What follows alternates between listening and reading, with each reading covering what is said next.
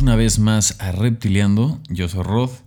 Y el día de hoy, capítulo 38 de este podcast, vamos a tener una conversación. Antes me gustaría nada más recordarles el, motivo del podcast siempre es eh, buscar eh, transmitir esta personalidad del artista, no solamente platicar de su trabajo, sino sus intereses, su pasado, su futuro, su visión para que también entendamos un poquito más por qué hace lo que hace y hacia dónde va, ¿no? Al final, pues eh, todo lo que nos va pasando en la vida nos va eh, haciendo evolucionar de alguna forma y, el, camino siempre va a ir eh, cambiando, ¿no? Entonces, esto es más principal, el, motivo principal de, de este programa y también pues eh, recordarles las redes, que es reptiliando.com, donde encontrarán todo, también las redes sociales, todos los episodios.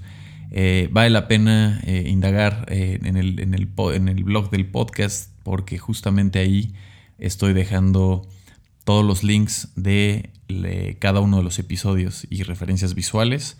También para, pues obviamente, ver algunas cosas de las que solamente se están platicando y, estarían escuchando, ¿no? Entonces es un poquito más para tener esta referencia visual y estar eh, más conectados con lo que se está escuchando y pues es un poquito más de apoyo con el, con el tema eh, eh, auditivo, ¿no? También, pues gracias a todas las personas que han estado escuchando los episodios, escriben y preguntan y han eh, pues al final saber que esta conexión de que a alguien le sirve escuchar todas estas experiencias, pues es eh, uno de los objetivos principales también. Entonces, eh, siéntanse libres de escribir, ya sea a través de las redes sociales o a través de la página que está mensaje directo al podcast o incluso a mis redes personales. justo todo lo podrán encontrar desde la plataforma que es reptiliando.com. Y bueno, el día de hoy tenemos eh, plática y con, una diseñadora gráfica eh, muy talentosa que está especializada en branding, en editorial e ilustración. Ella es originaria de Barba Heredia, de Costa Rica, que está, se encuentra, es situado esto a 10 kilómetros aproximadamente de la capital de San José y con toda esta diversidad, eh, obviamente, de este país y esta riqueza eh, de Latinoamérica que tiene, pues eh, Catalina González ya está, bueno, reside ahora en la Ciudad de México y nos platica su trayectoria, nos platica cómo llegó a México y cuáles son las visiones que tiene después de haber trabajado un tiempo en la parte de producción e impresión, eh, pasándose a estudios de diseño y ahora un poquito más entrando para también ahora ya ser eh, freelance, marcando con su propio sello. Con ustedes, Cata González.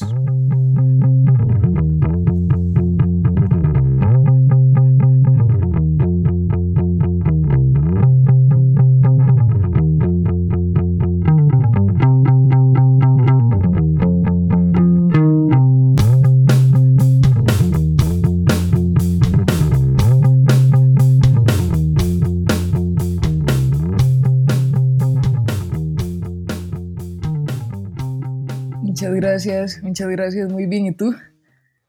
Muy bien, gracias.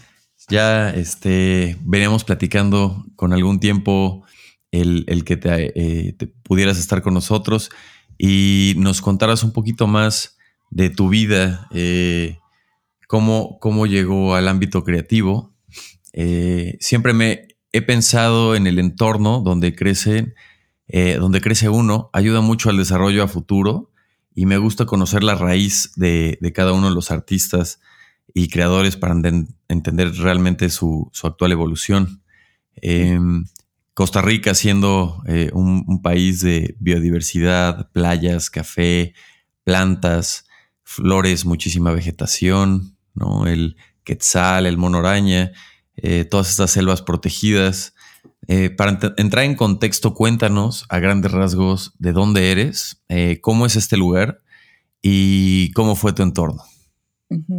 Bueno, pues muchas gracias, primero que todo, por la invitación y por la oportunidad de pues, poder estar acá con usted.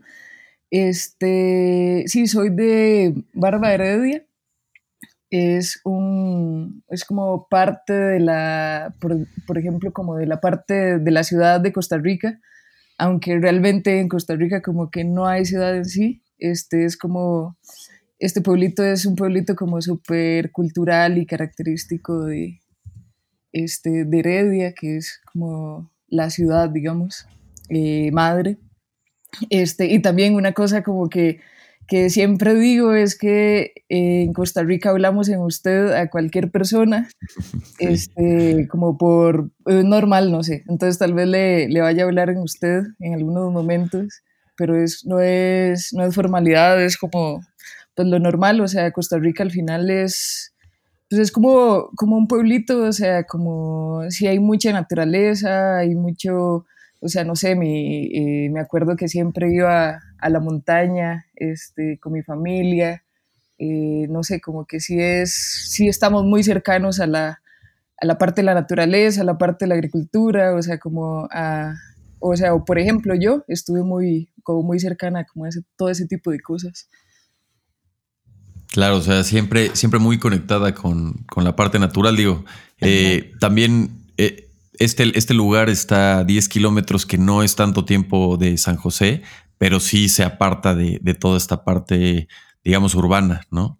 Sí, exacto. Igual, este, de, por años, este, fui a San José eh, todos los días porque estudiaba y trabajaba allá, entonces, este, eh, constantemente iba. Entonces es como, aunque son 10 kilómetros y es muy poquito, este, como que al final son como por el tráfico, dos horas de distancia, una hora de distancia, digamos, ah, por el tráfico. Ajá, como que, pero igual está demasiado conectado y es demasiado cercano. O sea, igual en Costa Rica, este, de la ciudad a la montaña, uno se puede hacer 10 minutos y 15 minutos y ya está como en un bosque, digamos, como que es muy, muy cercano, digamos, toda esa, toda esa parte.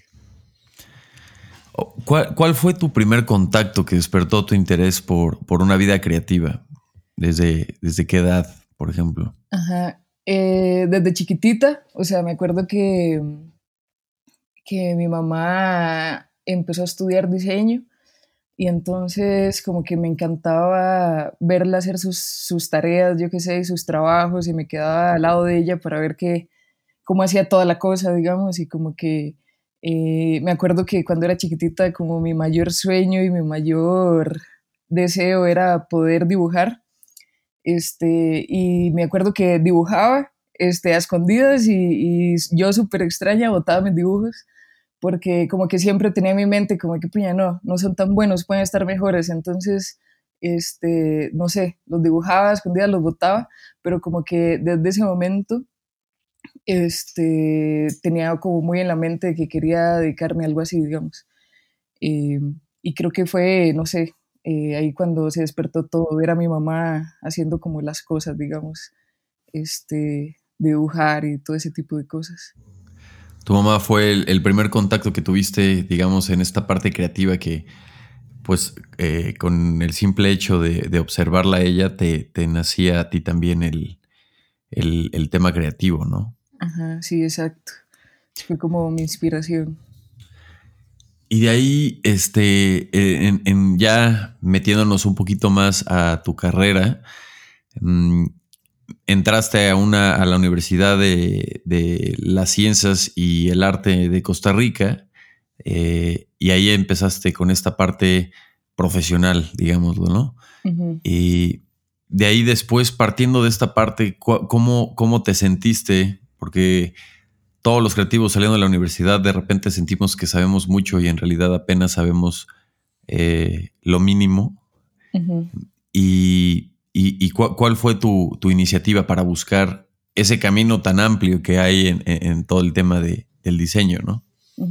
Pues en realidad lo mío fue como un poco diferente porque, este, bueno, como que soy de una familia que no tiene eh, tantos recursos económicos entonces, eh, me acuerdo que pues en mi familia me pagaron, no sé, el, primer año de universidad y después ya se acabó la ayuda y se acabó como el apoyo económico. Entonces como que yo dije, puña, eh, pues voy a ver qué hago.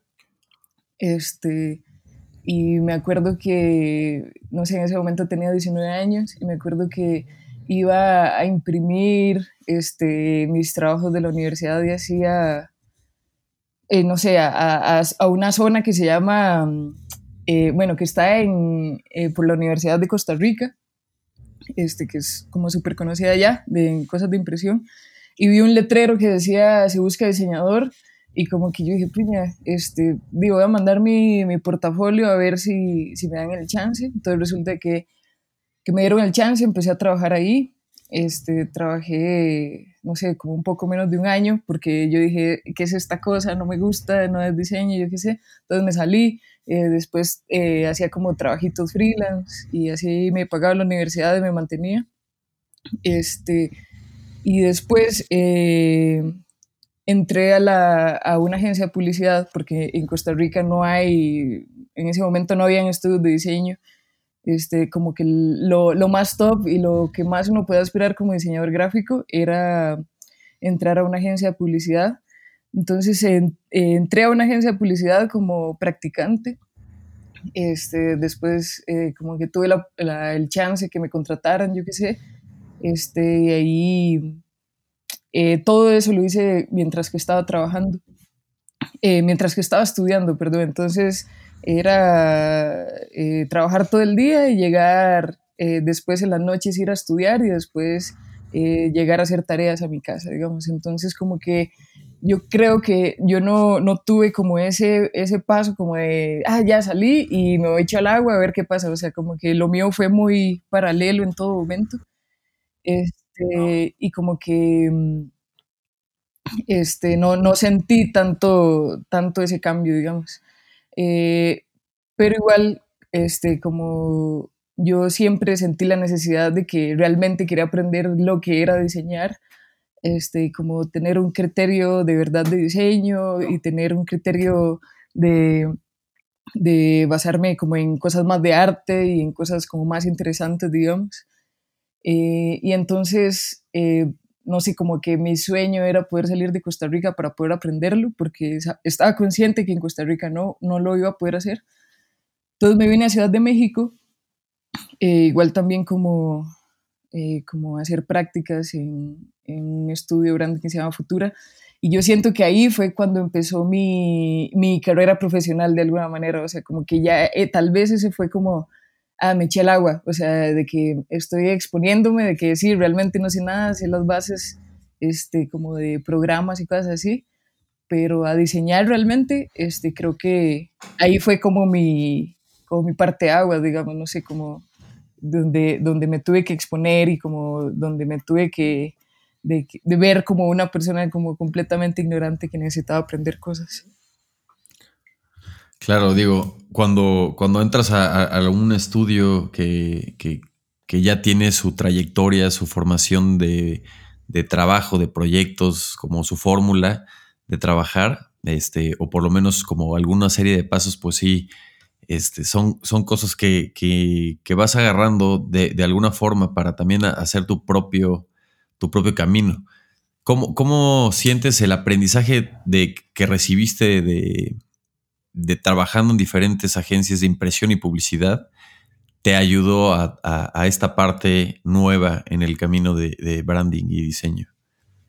Pues yo creo que lo que más me ayudó fue a ser paciente, como a ser muy autocrítica, digamos, como a saber que las cosas no me van a salir en cuanto a diseño a la primera, este, pues que hay un camino, digamos, de prueba y error, este, y que, y que no pasa nada, o sea, que no pasa nada si a uno no le sale la primera, que poco a poco le va a ir saliendo. Creo que es, eh, o sea, personalmente mi mayor aprendizaje y tal vez profesionalmente. Eh, pues no sé, o sea, para, para mí más que todo es como eh, esta cosa de responder a un brief, este, trabajar bajo un montón de presión, em, como también no hacer lo que yo quiera nada más, sino como que, eh, pues esto, como sí tiene que ir ligado al, al, consumidor final. Este, igual también cuando trabajé en la agencia de publicidad, este, me acuerdo que también tuve el chance de trabajar con, con marcas bastante grandes. No sé, eh, le diseñé bastante tiempo a, a Chevrolet. Este, y, y, pues también, también me dejó como mucho aprendizaje, pues a entender lo que, lo que realmente no quería, o sea, como eh, tal vez, tal vez cuando estaba en la universidad y así, yo como que, ah, puña, le voy a diseñar a una marca grandota, gigantesca, súper reconocida, pero realmente como que me di cuenta que eso no, no va tanto con mis principios, o sea, de que al final son marcas súper eh, capitalistas y súper comerciales y, sin un trasfondo como interesante por detrás. Al final, este, de lo que más les interesa es generar y generar y generar dinero, digamos, este, como sin tanta responsabilidad social. Y como que me di cuenta que también este, no era como tal vez el camino que yo quería seguir, digamos, eh, pero más adelante. Pero sí, sí me enseñó como todas estas cosas positivas de que eh, eh, trabajar bajo presión, este, responder a un brief, ser más organizada, no sé, como todo ese tipo de cosas. Claro, todos los, los pasos a seguir, ¿no? Para, para darle realmente este, pues esta disciplina del diseño. ¿Cómo describirías tu enfoque eh, del diseño. Eh, sé que estás más especializada en branding, editorial e ilustración, pero ¿cuál, cuál sería ahorita con la trayectoria que tienes del estudio? Eh, ¿cómo, sería ahorita tu enfoque para, el diseño?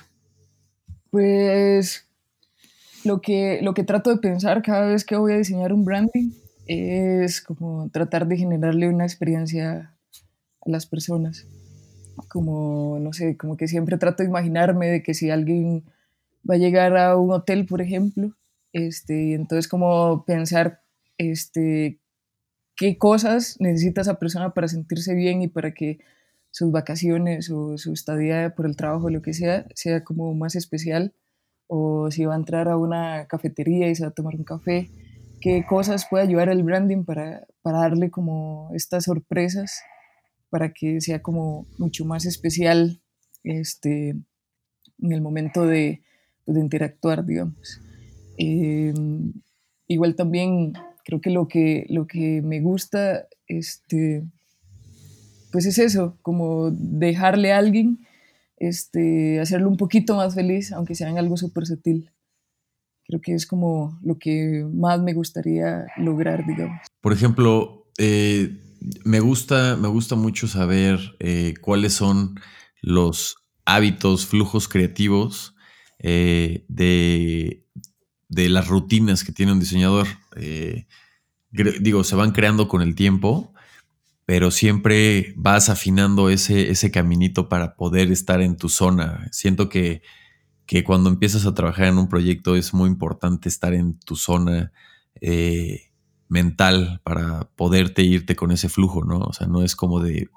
a, veces también puede llegar a ser momentos, pero creo que cada diseñador tiene su, su técnica. ¿Cuál sería tu, tu hábito y flujo creativo para manejar el desarrollo de diseño? Eh, pues primero lo que hago es em, trato de entender muy bien, muy bien, muy bien la marca. O sea, trato de tener una, una llamada larga o, o, trato de entender un poco al cliente de una manera como más, como más cálida, como eh, menos formal, digamos, como entender pues bien cómo quiere llevar la marca, cuál es como su idea, cuáles este, sus metas.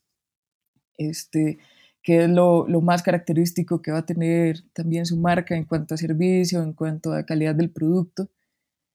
Eh, y después de eso, em, eh, trato de, de, hacer, no sé, yo, es, es, mi proceso y trato, agarro una hoja blanco y pongo palabras, pongo, este, no sé, cálido, eh, para niños de 12 años, para este, es accesible, va a ser un producto económico. Todas las, las características principales en palabras las escribo como yo las voy pensando y después de ahí este, trato de, de relacionar eh, palabras. Entonces, cálido, eh, no sé, se relaciona con eh, una mamá. una mamá se relaciona con amor. O sea, como así de básico, trato de ir como haciendo como esta lluvia de ideas como para poder entender y para poder ir un poquito más lejano de lo básico que estoy viendo, este, de lo que me está proporcionando el cliente.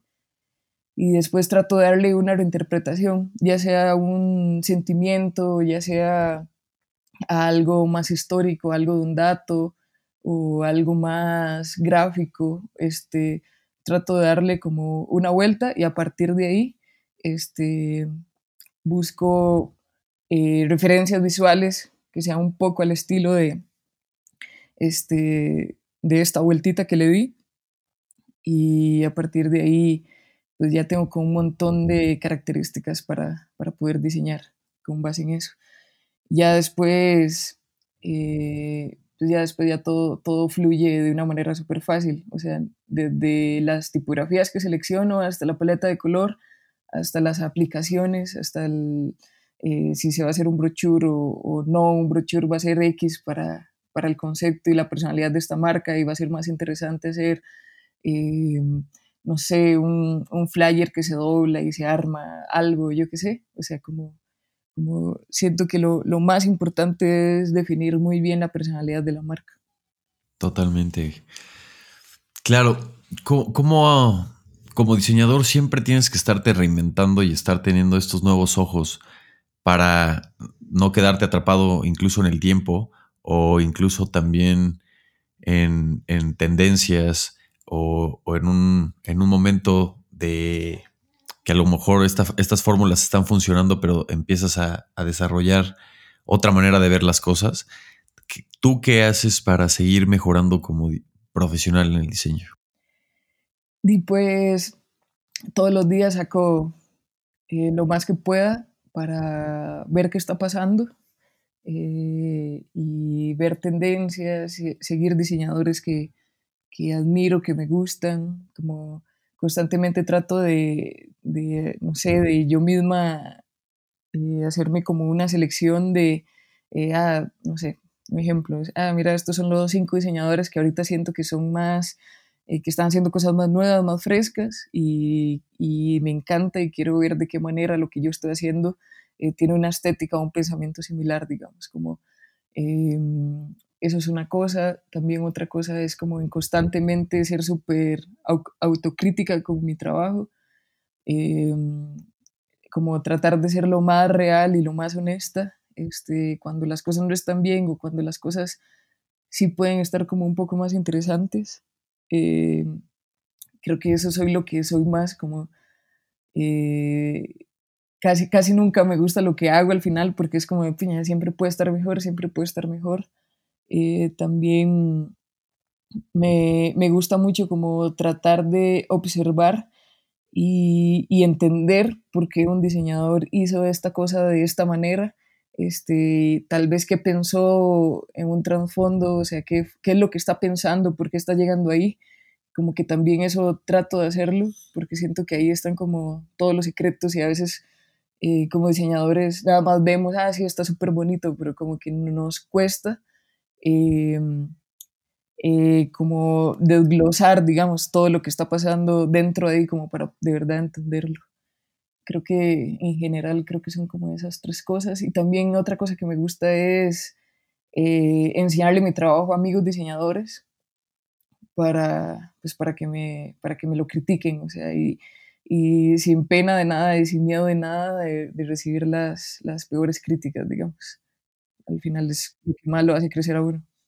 Sí, que verlo con otros ojos ojos frescos de alguien que a lo mejor no estuvo en el contexto, eh, pues te da muchísimos insights, ¿no? Este, ¿Cuál dirías que es tu habilidad más fuerte y cómo has perfeccionado esta habilidad a, a lo largo de los años? Para mí mi habilidad, o sea, creo que ser autocrítica, o sea, o sea, creo que igual el diseño todo es como muy psicológico antes de, de práctico, digamos, o yo lo veo así, o sea, yo creo que todo va ligado con, con pues como, como, uno se, como uno se siente, este, no sé, como que creo que, que el que es fuerte de alguna manera con toda esa parte por detrás, este, puede, puede hacer buen diseño, o yo lo veo así, este, entonces creo que mi, creo que mi fortaleza es como ser autocrítica y ser como excesivamente perfeccionista, enfermamente perfeccionista.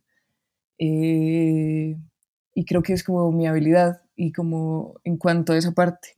Este, y en cuanto a, la, a lo más práctico, creo que es, es hacer ilustración, o sea, realmente para mí es algo que se me hace muy fácil, o sea, como que siento que cuando lo hago no es como un esfuerzo de más o como que, no sé, o sea, no, eh, nada más me, eh, me, fluye y lo disfruto y, y, es algo que me gusta, me relaja, yo qué sé.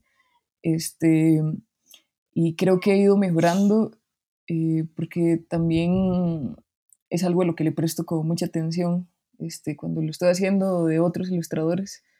Eh, no sé, me molesta ver como errores, no sé, de perspectiva o de proporciones o yo qué sé, como que lo, como que lo tengo muy clavado, digamos. Y creo que también lo he ido mejorando por, pues por la confianza que me han dado las, la gente que he tenido a mi alrededor, este, en confiarme a hacer cosas de ilustración y, en confiar que yo tengo la capacidad para hacerlo también.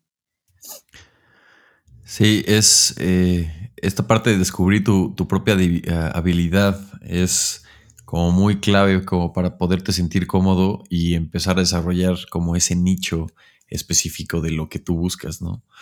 Eh, ¿Cuál dirías que, o qué, más bien, qué opinas de, del diseño en Latinoamérica en general? Y, y, si pudieras dar también una opinión de cómo ves el crecimiento ahora que estás en México eh, también, ¿cómo sientes que ha ido creciendo esta parte del diseño? Eh, pues yo siento que desde, desde los últimos años ha habido como un crecimiento gigante, la verdad. No sé, desde los últimos 10 años, una cosa así. Ha habido un crecimiento gigante. Em, como que cada vez hay, hay mejores diseñadores, cada vez hay más estudios, cada vez hay más competencia. Eh, y que al final a todos nos obliga pues, a ser mejores y mejores y mejores. Este, yo creo que, que sí, sí, sí ha sentido como un, un crecimiento súper grande. Igual creo que aún hace falta eh, como apropiarnos un poco más de, eh, de, de, una propia estética, un poco más latina o, yo qué sé, creo que constantemente y siempre casi todos tenemos en la mente cosas, eh, no sé, europeas o cosas japonesas, que igual al final creo que más que todo eso es igual también valioso, pero creo que creo que creo que, que podríamos apropiarnos un poco más de, de nuestra identidad de alguna manera, no sé. Sí, claro, o sea, no por eh, hacer alguna, alguna identidad dentro de México tendría que verse con un cliché gráfico de, México, ¿no? Exacto. sino, sino poderle dar ese, ese trasfondo sin tener que ser un cliché, ¿no? Creo que, pues sí, la, oportunidad de, de, Latinoamérica y en específico de México ha crecido mucho y también eh, el tema de ser diseñador, eh, que también tenemos muy clavado, eh, que no solamente son cosas estéticas, somos comunicadores gráficos, pero esta parte de somos responsables también de esta comunicación, ¿no? Entonces, ¿cómo, cómo vives tú el tema de, de ser un diseñador socialmente responsable? Este, pues yo creo que con los clientes que tengo, este, mm, pues trato de, que, de que a, los, a la gente que le trabajo em, sea gente eh, pues más pequeña, sea gente que, el producto en sí beneficie a, las personas de alguna manera. Eh, también, no sé, o sea, como que trato de o tengo muy presente, eh, de ver cómo conseguir proyectos completamente sociales.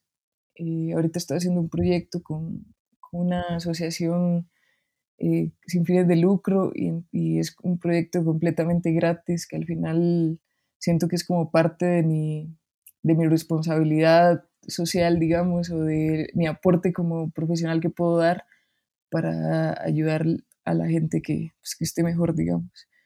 Y pues creo que, creo que eso es lo que, pues, lo que trato de hacer. siempre he tenido muy en la mente pues, cómo, cómo ayudar con mi diseño a, pues, a las comunidades menos privilegiadas o, que tienen una cosa social mucho más complicada, con menos privilegios, digamos, que, pues, que otras poblaciones. Eso es como lo que, pues, lo que trato constantemente de hacer. O sea, he hecho, he ayudado como a, comunidades queer, eh, haciendo cosas completamente gratis, porque igual también siento que no solo está la gente que, pues, que es pobre y que es obvio que necesitan ayuda, sino también hay muchas comunidades que son minorías, este, que necesitan eh, cierto tipo de apoyo, digamos, y creo que el diseño eh, tiene como ese poder de, de ver, de, qué, de ver y de ayudar a, pues a, pues comunidades de, todo tipo. Claro, esto es eh, en específico hablando del proyecto de Mal de Ojo, ¿verdad? Exacto, ajá. sí. Justamente es lo que, lo que estaba pensando porque son, son estas, esta es la parte del diseño donde tú también tienes esta, eh, pues esta voz y entiendes perfectamente cómo, cómo estas comunidades necesitan darles esa voz gráfica con un impacto social. Y este proyecto, de hecho, justo es el, que estaba viendo ahorita. Eh, ¿cómo, cómo, fue el proceso? Por ejemplo, cuéntanos de este proyecto en específico. El, cómo, cómo te metiste a trabajar en él. Pues en realidad es un proyecto entre amigos o entre amigues o entre amigas. No sé, es como eh, éramos un grupo de amigos eh, que habían personas trans, habían personas no binarias, habían personas, había mujeres lesbianas. y como que teníamos las ganas de, de, ver de qué manera hacíamos algo eh, de buena calidad eh, para la comunidad queer. Este, entonces hicimos unas fiestas y, y, como parte de la identidad de, pues, de las fiestas eh, fue pues este proyecto de Mal de Ojo. Em, y es como, eh, no sé, como que me acuerdo que, que hablábamos como de que piña así, este, a pesar de que, de que con pocos recursos, con poco apoyo, lo que sea, eh, vamos a hacer lo, lo, mejor que podamos hacer. Y me acuerdo que para la marcha del 2019, este, esta marcha del orgullo gay, eh, hicimos esta bandera porque es como, no estamos completamente de acuerdo con, pues, como, como las marcas y cómo comercialmente se utiliza la cosa del orgullo gay, que al final, eh, como que de alguna manera, porque, no sé, porque por ejemplo Levi's este, se apropia de esto y para llamar la atención y para vender más y es como, pues realmente como tratar de tener una voz, aunque sea chiquitita, pero hacer el intento de, pues, de decir nuestra, nuestro punto de vista y nuestra manera de ver, las cosas. Al final, este, es, es un trabajo, esta marcha del orgullo gay, yo lo veo como un trabajo más interno y un trabajo más, pues más, eh, eh, como una lucha, digamos, más que todo que como una que como una fiesta para decir que soy súper cool y que soy gay, o sea, como que es más, un poquito más profundo, no sé. Claro, son, son, son estos proyectos, digamos, que te involucras también personalmente, ¿no? O sea, que dices, eh, todos como diseñadores, este, siempre tenemos que tener este, esta parte de, trabajar en proyectos personales, porque creo que aparte de, de, esta motivación de poder tener una perspectiva diferente, podemos dar esta, e, este toque este, o un twist en, las cosas que ya existen, pero con nuestra propia visión. Sí, exacto. Eh, y yo creo que al final todos tenemos la oportunidad de hacerlo, pero pues no, no en todo momento nos, nos atrevemos a, pues a expresarnos como, pues como queramos, digamos, como que eh, las oportunidades están, pero no, no siempre lo tomamos en serio, creo yo. Claro. Ahora, eh, digo, entiendo que una de las partes de, tus proyectos, eh, les siempre, la mayoría de tus proyectos, yo creo que todos tienen esta parte de ilustración, ¿no? Es, es la parte que como que maneja este sello de tu trabajo, porque le, como que convive siempre con esta parte este, muy gráfica. Siento que el, tema del diseño, como por ejemplo cartel o la, mera identidad, pues es tener este mensaje que, la gente entienda de, un solo golpe. No, no hay oportunidad de explicarles por qué salió, ¿no? Entonces, esta parte visual es, tiene que ser bastante impactante y muy, muy directa. Eh, me gusta mucho esta parte que manejas con, con el tema de ilustración en cada uno de tus proyectos. ¿Cómo tú buscas realmente que siempre esta, esta parte de, ilustración conviva con todos los proyectos? ¿O si hay proyectos que, has sentido que igual, eh, no, igual a lo mejor no lo necesita, pero cuando tú se lo metes, lo, lo hace convivir mucho mejor, ¿no? Sí, es que yo creo que que la parte de usar ilustración lo hace, como usted lo dijo ahorita, lo hace que sea súper fácil de entender para cualquier persona, digamos, como que, eh, no sé, o sea, a, la, gente le, encanta no, no, complicarse, o sea, no tener que, ver eh, todo el racional que hay por detrás, o sea, como que le gustan las cosas simples eh, y más en cuanto a, a, las marcas, digamos, igual creo que que cada vez que se le mete ilustración eh, hace, hace el proyecto, a mi punto de vista, un poquito más comercial, digamos. Eh, pues justo por eso, porque es como súper fácil de entender para cualquier persona.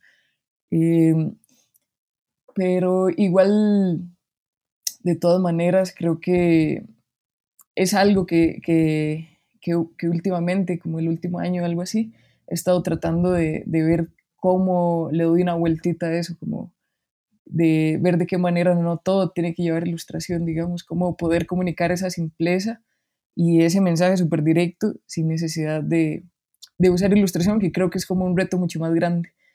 Pero pues sí he tenido como, o sea, sí, sí, sí he tenido como, me he dado cuenta que a la gente este, inmediatamente le impresiona más un proyecto que tenga ilustración al, que no tiene, digamos, como que se identifican, no sé por qué, o sea, como que les, les hace una cosa diferente, lo perciben de una manera diferente. Sí, claro. No, y está bien, o sea, el, tema de, la parte de identidad visual es este, pues un tema muy complejo, bueno, o sea, más complejo es como muy eh, completo. Y lo interesante aquí es que, pues, eh, puedes meter esta parte de ilustración, editorial, tipografías, eh, incluso lettering, a lo mejor combinación de, ilustración y, tipografías. ¿Cómo, ¿Cuál dirías que es lo más, lo más complejo en la parte de, la identidad visual? El concepto, creo yo. Eh, como definir este concepto para que sea lo suficientemente característico y único para que la marca que uno vaya a diseñar no se parezca a ninguna otra marca. Y, y, como lo decía hace un ratito, si la personalidad y si el concepto está súper bien aterrizado y súper interesante, le va a dar muchísimo valor a cualquier detalle que uno vaya a hacer de la marca, digamos. Creo que ese es como el, el, el reto más, más grande en cuanto a hacer un branding, digamos hacer algo completamente característico. Y, yo creo que entre más lejano esté de, del producto, o sea, por ejemplo, si yo voy a hacer una cafetería y si yo voy a dibujar granitos de café, es tal vez la solución más básica que cualquier diseñador vaya a llegar y puede ser que muchos diseñadores vayan a llegar a esa, a esa conclusión o a dibujar una tacita de café. Este, y si yo le doy una vuelta mucho más, mucho más alejada, pero que de alguna manera nunca se sienta separada del, del producto principal que es el café, este, es, es, el reto más grande que hay en el momento que uno vaya a hacer un branding. Eh, ¿Cómo sientes que la parte de los recursos que hay ahora hoy en día en, en línea han influido en, en, el diseño gráfico que se produce el día de hoy? Me refiero aquí a tutoriales, eh, mockups, eh, clases en línea, maestrías en línea, todo este tema de que estos recursos eh, hace unos años pues no existían, ¿no? Y ahorita pues es muy fácil de repente este, tener a lo mejor algún proyecto y, poder aprender una parte de animación en, unos cuantos pasos, ¿no? ¿Cómo sientes que, que, esto ayuda o beneficia o también se puede llegar a colgar de algo que, que no, que no beneficie? Eh, a mí personalmente me encanta. Eh, me encanta como ver todas estas cosas nuevas, o sea, de que en cuanto a animación o en cuanto a también, no sé, eh, de vez en cuando me meto a ver, yo qué sé, programas de que para hacer páginas web o para hacer cosas de animación o para hacer, este, no sé, o sea, pues muchas cosas diferentes que ahorita, inclusive hasta para administrar el trabajo de uno, eh, pues yo creo que son, pues son un gran aliado. La cosa es que siempre tienen que ir acompañadas como de un buen criterio por detrás este, y no solo verlo como, el, como una herramienta en sí. Eh, pero creo que algo de lo que más me gusta de todo esto es, es cómo, cómo ya, ya todo es como súper accesible para todos, o sea, como, y no solo, no solo en cuanto a programas, sino en cuanto a la, el acceso a la información, y al acceso a, a ver qué está pasando súper lejos, constantemente, este, al acceso de las, de las cosas más nuevas que están saliendo, creo que es como, es como súper rico y es como súper valioso para uno como diseñador, este, poder tener de una manera tan fácil como todos estos conocimientos, no solo técnicos, sino también este, como más críticos y como más este, cosas de más en cuanto a diseño, digamos. Claro. Ahora, el, tema de, del flujo de trabajo como diseñador, pues me lo comentas, es también eh, platicar con otros diseñadores, eh, este, esta, esta parte de retroalimentación, de platicarlo con otras personas, este, buscar inspiración no solamente en el diseño, sino en, la parte de naturaleza o gráficos de arquitectura, colores, eh, viajes. ¿Cómo, ¿Cómo, sientes tú eh, en tu perspectiva personal que, la pandemia ha afectado a tu trabajo en, en alguna, en una, en alguna forma? Em, pues yo creo que la, he hecho mal y le ha hecho bien de alguna manera. O sea, como que, em, no sé, me acuerdo que al principio estaba como que, puña, no puede ser, este, eh, qué va a pasar más adelante. Igual una incertidumbre que creo que a todos nos, nos tocó, pero también fue inmediatamente como eh, tengo que ver cómo me reinvento con cosas, tengo que ver cómo trato de proponer cosas diferentes, tengo que ver este, eh, cómo puedo ir de alguna manera un poco más adelante. Y como que justo eso, o sea, como que he estado tratando de aprender cosas diferentes, eh, a, inclusive a ser mucho más autocrítica con mi trabajo, porque creo que, que o sea, ahorita hay una necesidad de hacerlo, o sea, puede ser que, eh, no sé, me, ha pasado de que antes de la pandemia siempre me salían puros proyectos de branding, este, y durante la pandemia tal vez solo un proyecto de branding me ha salido y he hecho como puros proyectos de ilustración, entonces es como, este, puña, sí, puede ser que, que, el mercado, lo que, las necesidades que tiene la gente en cuanto a mis servicios puede ser que cambie, entonces de estar abierta y ver de qué manera este, pues lo soluciono para, pues para ayudarle a la gente, no sé, o sea, y también para poder salir a flote con, pues, con todo lo de la crisis. Claro, y, también, por ejemplo, en, en, la parte emocional, digo, eh, como creadores, siento que pues la parte emocional, como tú te sientes, también se refleja mucho en tu trabajo. No, no somos esa parte de máquinas, ¿no? Software que con un botón hace las cosas. Entonces, pues en, el tema emocional, pues la pandemia también afectó de alguna forma, ¿no? Eh, nuestro flujo creativo y nuestra parte emocional de cómo desarrollar proyectos, ¿no? No, no, sé cómo te pasó a ti.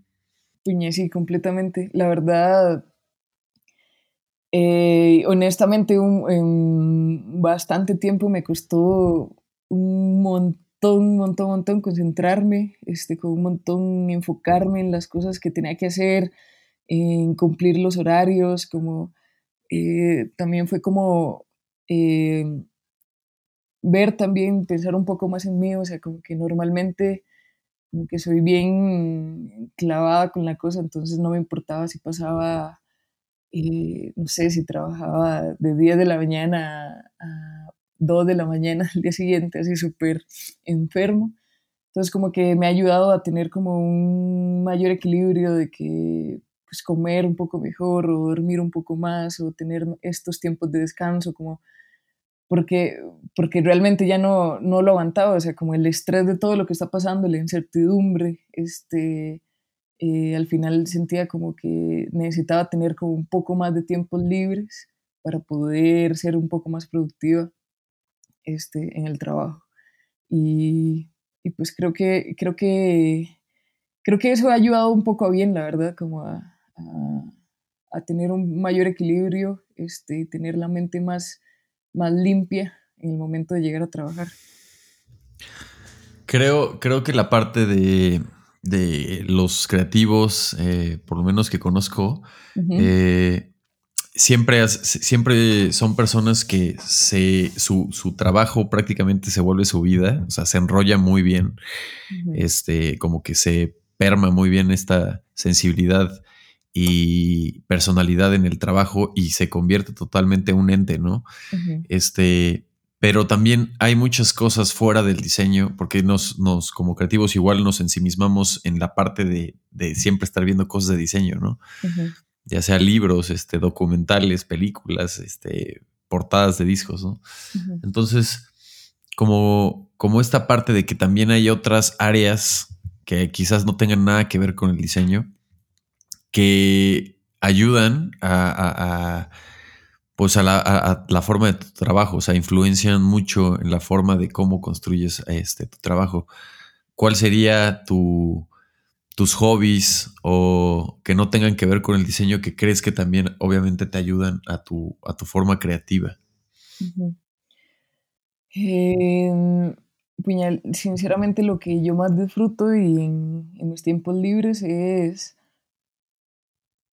es ver amigos y platicar con mis amigos o con mis amigas y, que me hablen de temas completamente diferentes a los que yo estoy metida, digamos. A mí me encanta que, mm, eh, hablar de, de cosas como más, bueno, yo estoy muy metida con esta cosa eh, que me encanta del género, de las cosas queer, o sea, como que al final es es como una cosa súper política y como me encanta ver cómo toda esta cosa me ayuda a, pues a, mi criterio para diseñar también.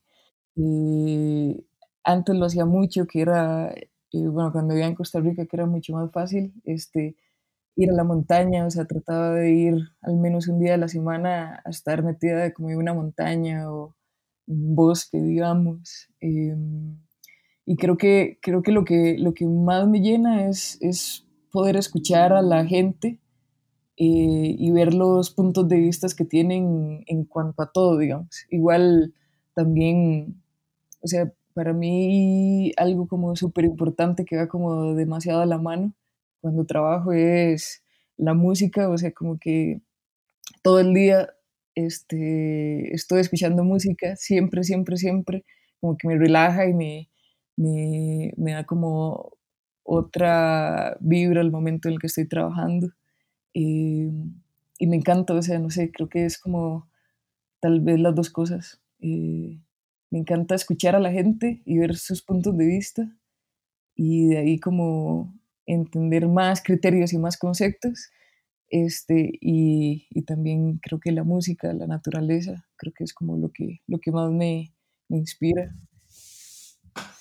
Sí, esta, esta parte de la inspiración siento que se, se, basa mucho en contextos de cada una de las personas y aparte también describe mucho tu personalidad, ¿no? Uh -huh. ¿Cuál podrías eh, o, quién o qué ha sido la mayor influencia en tu forma de pensar? Piña, la mayor influencia, qué difícil. Eh,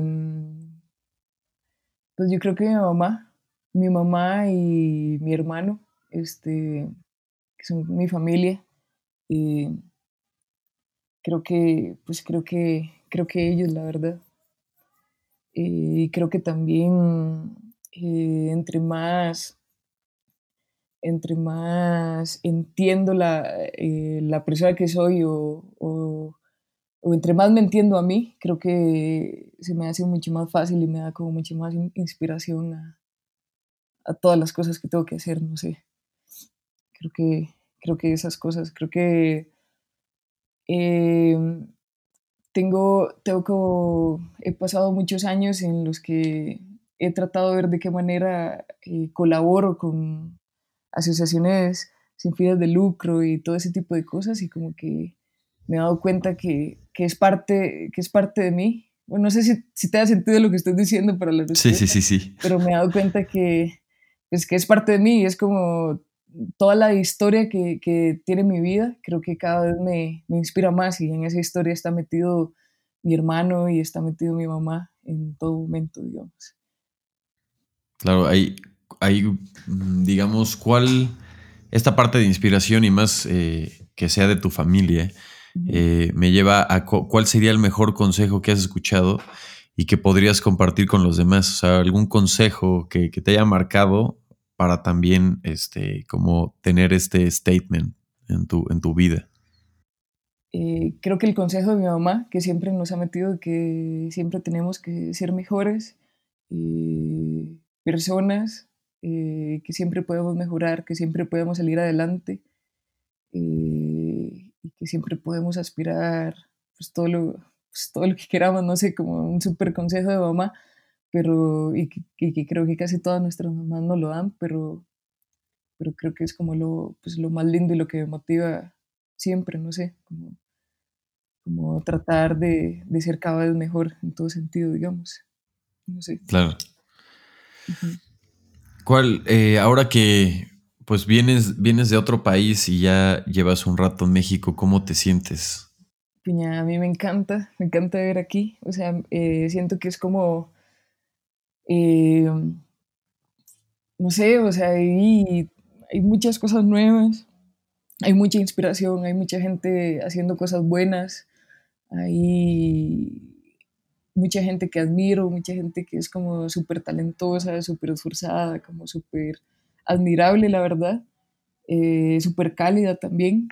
Eh, no sé, a mí me encanta, creo que, creo va a pasar bastantes años más aquí metida eh, viviendo en México. Eh, y pues, pues muy bien, la verdad, creo que ha sido como, como demasiado aprendizaje y como una liberación, una cosa así para mí, digamos, no sé.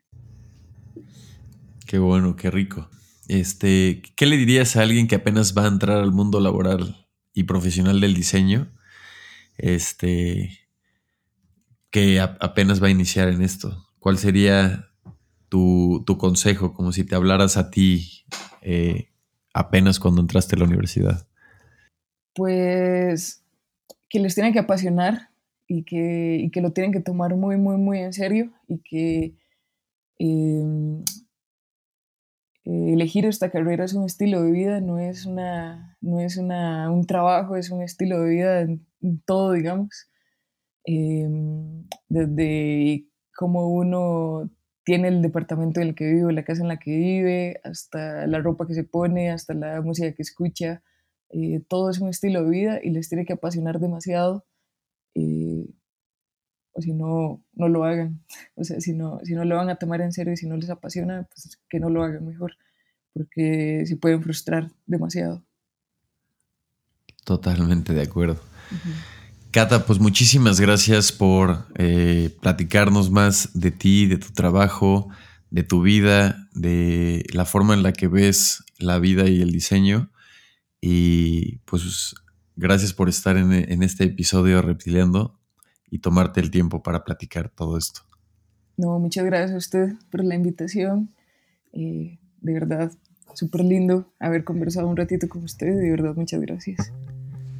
Muchas gracias a Cata González por platicar conmigo un ratito y por regalarnos de su valioso tiempo para platicar de su vida, de su trabajo y su trayectoria y con esta visión que tiene del diseño en sí. Eh, voy a dejar todas las ligas en el episodio del día de hoy, número 38, en la página de reptiliando.com. Ahí también pueden ver más, no solo esta entrevista, sino escuchar entrevistas pasadas eh, y los episodios pasados. Yo soy Rod, muchísimas gracias por escucharme el día de hoy el, podcast y pues los espero nuevamente en el próximo episodio. Eh, vienen nuevas eh, pláticas y referencias para seguir teniendo esta conexión. Muchísimas gracias, nos vemos próximamente solo en Reptiliando.